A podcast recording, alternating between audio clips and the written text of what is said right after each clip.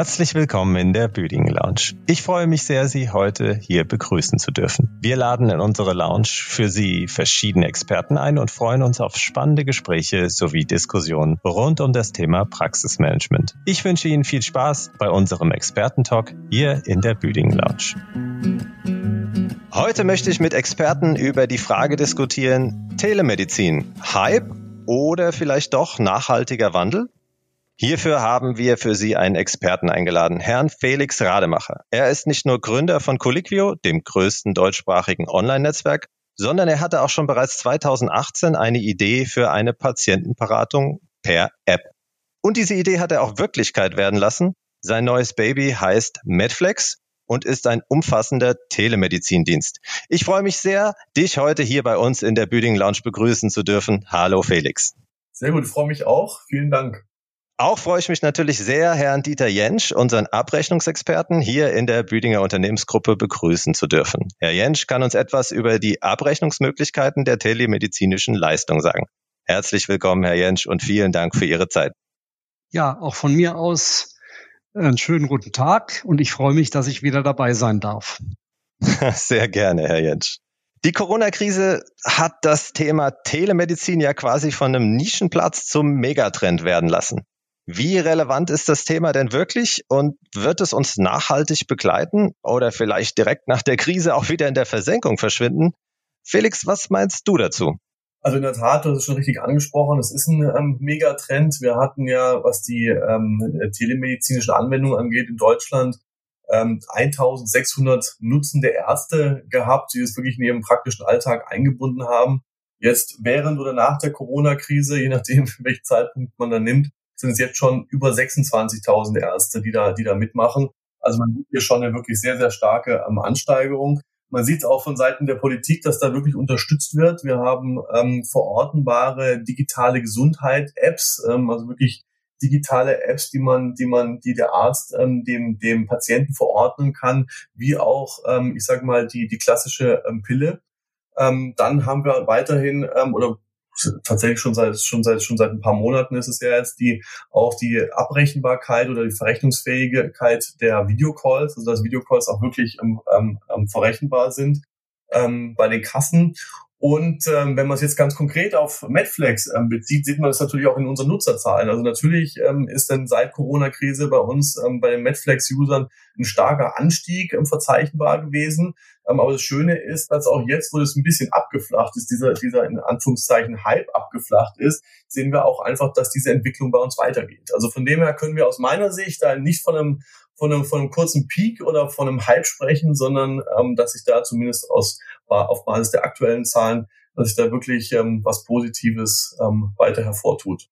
Ja, klasse. Also die, die Corona-Krise hat jetzt das quasi nicht nur kurz aufleben lassen, sondern eigentlich so den Startschuss gegeben, dass so, so den, den Waking-up-Call quasi, den Wecker, äh, dass man da ein bisschen vorangeht, wie bei auch allen vielen anderen Digitalisierungsthemen. Es ist aber trotzdem ja auch so, dass die Telemedizin äh, schon viele Hindernisse hat. Felix, kannst du uns vielleicht was darüber berichten, mit welchen bürokratischen Hürden ihr so zu kämpfen habt beziehungsweise hattet? Mhm, ja, also es gibt natürlich einige ähm, Zertifizierungen, die man in Deutschland ähm, da braucht, ähm, beispielsweise ähm, die Zertifizierung bei der KBV, ähm, die natürlich dann auch sehr viel auf, auf Datenschutz ähm, und technologische Sicherheit abzielt.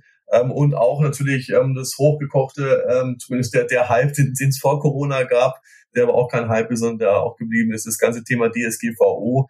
Ähm, aber beides, muss ich sagen, ist natürlich vollkommen richtig. Wir arbeiten hier mit hochsensiblen Daten, ähm, dass man da im Prinzip getestet wird, technologisch und datenschutzseitig, finde ich richtig. Und dass es da den, dafür dann auch die Zertifizierung gibt, finde ich auch ähm, absolut ähm, richtig.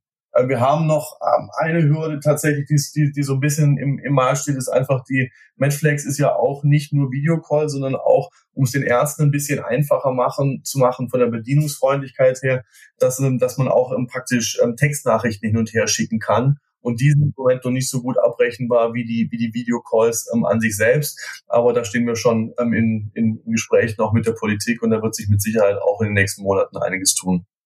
Hm, ja, das Thema Abrechnung ist natürlich auch gerade für unsere Hörer absolut spannend und interessant und äh, da tut sich eigentlich äh, ja fast täglich irgendwas. Herr Jensch, können Sie uns äh, dazu ein bisschen mehr sagen?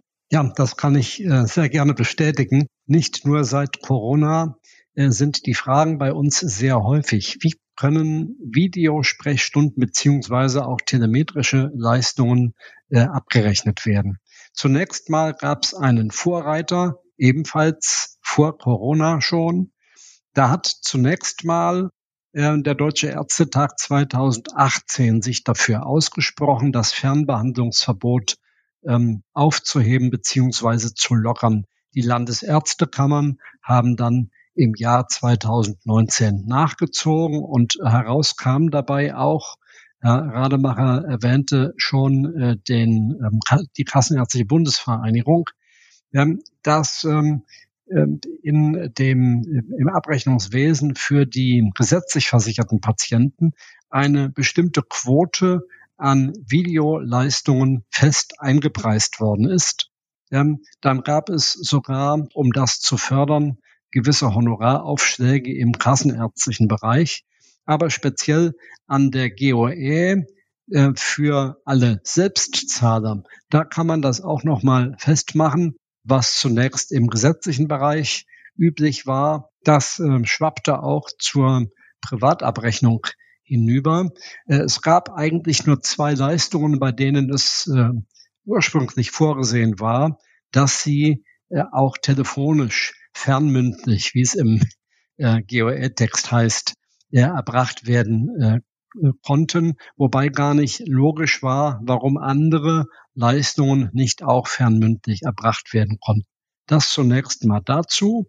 Ähm, jetzt haben die Bundesärztekammer und der Verband der privaten Krankenversicherungen miteinander gesprochen und haben gerade aktuell wegen Corona bestimmte Möglichkeiten eröffnet, nämlich ähm, eine ganze Reihe von Leistungen, die bisher der persönlichen Begegnung zwischen Arzt und Patient vorbehalten waren, jetzt auch äh, mit Hilfe von Videotelefonie oder ähm, eben auch äh, Videobetrachtung von Untersuchungsergebnissen ähm, zu ermöglichen. Das entspricht jetzt dem ärztlichen Standesrecht. Das war vorher nicht der Fall. Ähm, die PKV ähm, erhoffen sich dadurch natürlich auch etwas. Ähm, große Kostenersparnis wird es nicht geben, aber es ist eben so, dass die ähm, privaten Krankenversicherer äh, schon sehen, dass Patienten, die ihre Sorgen und äh, Probleme dem Arzt am Telefon oder auch per Videokonferenz mitteilen, die müssen dann nicht in die äh, Praxis kommen. Ähm, alle sparen Zeit und die Ärzte können ihre Diagnosen und die daraus folgenden Handlungen ähm, direkt ableiten und so geht wertvolle Zeit eben nicht verloren. Mhm. Ja, die PKV nutzen es wahrscheinlich auch so ein bisschen, um, um das Marketing zu machen, um, um ihr Image möglichst besonders modern äh, da zeigen zu lassen. Ähm, insgesamt klingt es aber ja so, als wären wir auf einem guten Weg, was die Abrechnung angeht und äh, so, als würden da die Sachen schon äh, auf einen nachhaltigen Wandel zeigen und, äh, und nicht nur auf einen kurzen Hype. Das klingt ja schon sehr gut. Felix, wenn ich mich jetzt als Arzt nun auf der Suche nach einem technologischen Anbieter befinde für Telemedizin, worauf sollte ich da genau achten? Ja, also ähm, auf die angesprochenen Themen ähm, von gerade eben zertifiziert ähm, sollte der Anbieter auf jeden Fall sein, ähm, damit ich auch die Abrechnungsmöglichkeit habe. Ähm, aber ähm, wichtig ist natürlich auch die DSGVO-Konformität, weil wir haben sie tatsächlich auch in der Zusammenarbeit mit Ärzten ähm, gesehen, dass tatsächlich auch immer wieder mal gerne, weil es so einfach ist, ähm, auch eine E-Mail kurz mal genutzt wurde oder eine WhatsApp in der ähm, Patientenkommunikation. Ähm, und davon ist natürlich abzuraten, weil es teilweise auch mit Strafgebühren ähm, versehen wird. Ähm, ähm, und auch weil diese Tools weder DSGVO-konform sind noch ähm, wirklich insofern sicher sind. Also gerade eine E-Mail ist eine Art offener Brief, den kann wirklich jeder ähm, im Netz dann abfangen, ähm, der da was Böses möchte. Ähm, und von dem her ist da wirklich ganz, ganz strikt davon abzuraten. Denn die einfache Abrechenbarkeit und in dem Kontext arbeiten wir ja auch mit Büding Med zusammen und haben eine schöne Kooperation. Ähm, und darauf, darüber hinaus brauchen wir aber auch ähm, die Systemvoraussetzungen, die da, die da wirklich notwendig sind. Ähm, das klingt so selbstverständlich, wird es Gott sei Dank auch immer mehr. Ähm, aber diese technologischen Voraussetzungen ähm, von, dass man wirklich, ähm, ich sage jetzt mal, einen 16.000er äh, Mbit-Quote ähm, auf der Leitung hat. Ich habe da mit meinem ähm, CTO auch mal dazu gesprochen, äh, wirklich ganz klar empfiehlt, mindestens 16.000 Mbit ähm, zu haben und dann eben auch ähm, ein Headset beziehungsweise Mikrofon, Lautsprecher und dazu eine Webcam. Okay, also man braucht eigentlich jetzt kein, äh, kein super Hightech, sondern eigentlich ähm, ein relativ normales DSL und, und wirklich nur ein bisschen Technik. Felix, jetzt hast du schon ein Alleinstellungsmerkmal von, von Medflex genannt, die, die einfache Abrechnung, wo wir ja äh, sehr stark an der Entwicklung sind, beteiligt sind. Was kann Medflex denn noch alles? Was hat alles noch für Funktionen? Und äh, was habt ihr denn noch alles Spannendes für die Zukunft so geplant? Ja, ja. Also was bei uns ähm, sehr, sehr schön ähm, geht, ist in, auf diesem Split, äh, Split Screen auf der linken Seite sieht man den, den, den Videocall, ähm, ähm, wo man sich mit dem Patienten per Video austauschen kann. Und auf der rechten Seite ähm, haben wir die, die, die, die Doku den Dokumentenaustausch, also wo ich ähm, chatten könnte oder aber auch während ich mit dem Arzt telefoniere der Arzt mit mir telefoniert, auch wirklich sämtliche Dokumente wie Befundungen etc. austauschen kann. Das macht für die Ärzte schon sehr, sehr einfach nutzbar ähm, und ähm, für die Patienten ähm, auch. Was wir darüber hinaus noch anbieten werden, also jeder, der Colliquio kennt, unsere erste Community, wir können ja auch ähm, sehr gut Content, ähm, Inhalte generieren, ähm, die, die speziell auf die Zielgruppe immer ausgerichtet sind, die auch relevant für die Zielgruppen sind. Und mit diesen Inhalten wollen wir natürlich auch denn zukünftig die Ärzte und Patienten ähm, unterstützen, so dass wir im Idealfall patientenseitig für die Ärzte und auch für die deutsche Gesundheit beispielsweise bei den Patienten eine bessere Compliance erreichen können. Okay, das klingt super spannend. Ähm, wie ist das? Kann ich als Arzt nur Kontakt mit Patienten aufnehmen oder kann ich auch mit dem Tool mit anderen Kollegen sprechen? Das geht auch. Also es geht auch ähm, ähm, Kollege zu Kollege beziehungsweise Arzt zu Arzt. Wir können die Ärzte auch von zum Beispiel Arzt ähm, ähm, auch ein Zuweiser sein oder ein zusätzlicher Experte sein. Also hier sind tatsächlich sämtliche ähm, Arzt zu Arzt ähm, Kommunikation möglich. Ähm, Herr Jentsch, der Herr Rademacher hat uns ja jetzt von diesem Dokumentenaustausch erzählt, also Befunde und Folgerezepte dem Patienten ähm, digital zur Verfügung stellen. Kann man das auch abrechnen? Also ich möchte zunächst mal zurückkommen zu dem, was der Herr Rademacher zu, äh, eben sagte, nämlich der Austausch der Ärzte untereinander. Ähm, da ist es also brandaktuell. Das ist zwar befristet äh, bis zum äh, 30.09. dieses Jahres, dass Ärzte gar nicht mehr persönlich zusammensitzen müssen, beziehungsweise Ärzte auch gar nicht mehr persönlich mit dem Patienten direkt verbunden sein müssen, damit ein Konsil abgerechnet wird dass die Beratung zwischen Ärzten oder äh, innerhalb der Ärzte ist ja ein berechnungsfähiges Konsil nach der Ziffer 60. Das war mal das erste mein Einschub. Und jetzt zu Ihrer Frage, Herr Salzmann. Äh, es ist so, dass äh, die Übermittlung des Befundes selbst im Prinzip ähm, die kleinste Leistung ist. Und da muss man aufpassen. Es ist zwar so, dass ähm, die Bundesärztekammer jetzt hier ähm, eine Empfehlung herausgegeben hat im Mai, wie also bestimmte Leistungen betextet werden. Das ist auch konsentiert mit den privaten Krankenversicherern. Und da ist natürlich auch das Ausstellen von Rezepten und Überweisungen durch medizinische Fachangestellte als Leistung äh, benannt. Ähm, das ist allerdings die am geringsten bezahlte Leistung mit 3,15 Euro. Ähm, und ähm, es ist im Grunde, wenn es darum geht, einen Patienten ein Rezept, ähm, wenn es nicht gerade das 91. Wiederholungsrezept ist, auszustellen, dann sollten schon Arzt und Patient miteinander sprechen. Das erfüllt dann auch inhaltlich eine Beratung und kann als Ziffer 1 abgerechnet werden. Aber die Abrechnungsmöglichkeiten sind durch das, was die Bundesärztekammer hier bekannt gegeben hat, äh, durchaus äh, nochmal erweitert worden. Da gibt es das ähm, Instrument der analogen Bewertung. Und wenn ich hier sehe, dass also ein Medikationsplan oder das Einweisen in Funktionen, Handhabung und Kontrolle von digitalen Gesundheitsanwendungen, also ist etwas schwülstig formuliert, Ähm, das kann mit Ziffer 76 analog bewertet werden und das andere mit Ziffer 70. Das sind zwar keine Riesenbeträge, die hier zustande kommen, aber das zeigt, dass die ähm, Ärztekammer und auch die privaten Krankenversicherer ähm, darauf hinarbeiten, die Gebührenordnung, das, was abrechnenbar ist, ebenso zu gestalten, wie es der Wirklichkeit, wie es der Realität entspricht, was schon gemacht wird.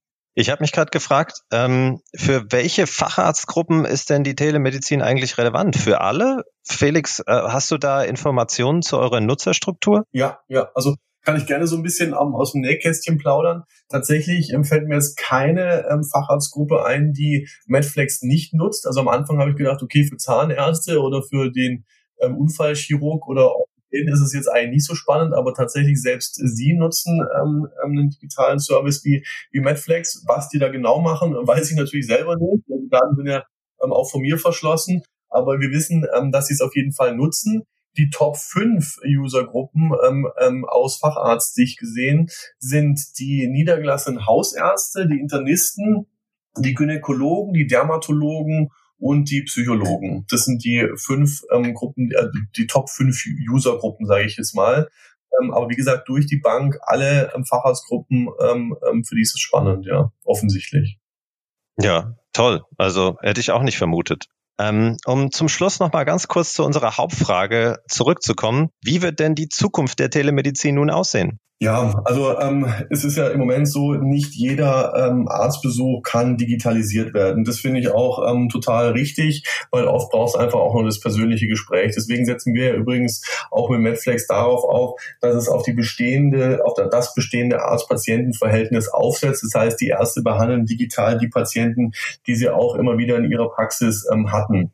Und wenn man das genau anschaut, dann ist es so, dass von zwei, von drei Besuchen einer digital ähm, stattfinden kann. Das heißt, zwei finden immer noch persönlich statt. Wenn, mich, wenn ich jetzt so ein bisschen in die Zukunft schaue, auch über ähm, so digitale, ähm, ähm, ähm, über, über Hardware, die da jetzt im, im Prinzip auch zur Verfügung gestellt wird, dass ich irgendwelche Messungen ähm, bei mir am Arm machen kann mit meiner Apple Watch ähm, und so weiter. Also wenn ich diese Devices betrachte, kann es vielleicht ein Schiff geben, dass es vielleicht nicht nur jeder dritte Arztbesuch ist, sondern vielleicht jeder anderthalbte oder sowas, dass es in so eine Richtung geht. Ich denke aber den, den Arzt und die persönliche Betreuung wird es nachhaltig ähm, brauchen.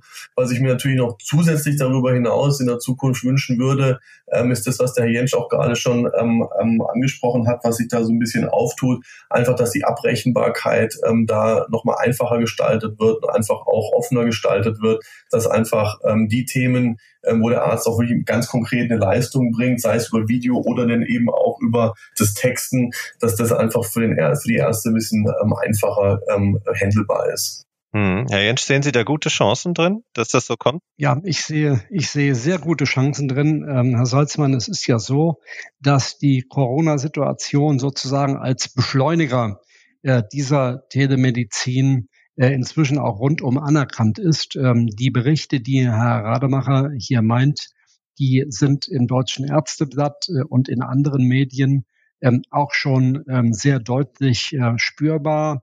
Äh, die Anzahl der persönlichen ähm, äh, Arzt-Patienten-Begegnungen sinkt.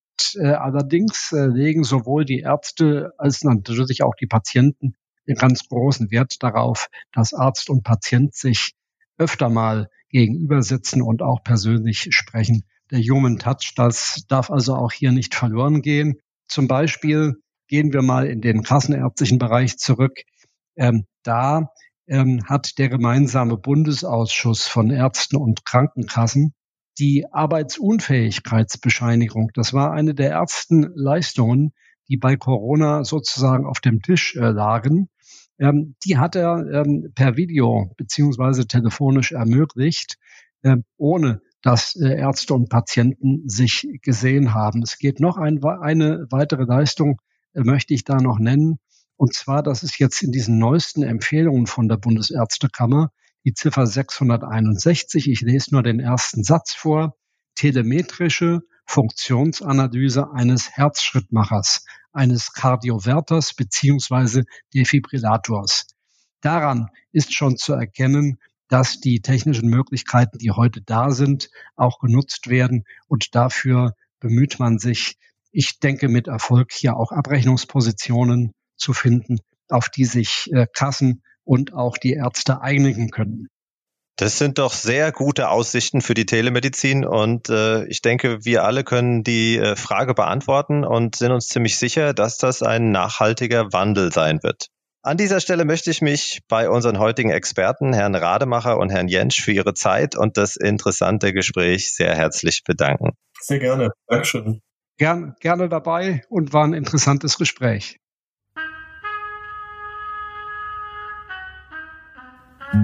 Ich hoffe, Ihnen hat die heutige Folge der Büdingen Lounge gefallen. Für Sie, liebe Zuhörer, haben wir verschiedene Anbieter für Telemedizin, unter anderem natürlich auch Medflex, in unseren Show Notes verlinkt. Sollten Sie noch Fragen oder auch Feedback zur Büdingen Lounge haben, sehr gerne. Und zwar an lounge at büdingen-holding.de.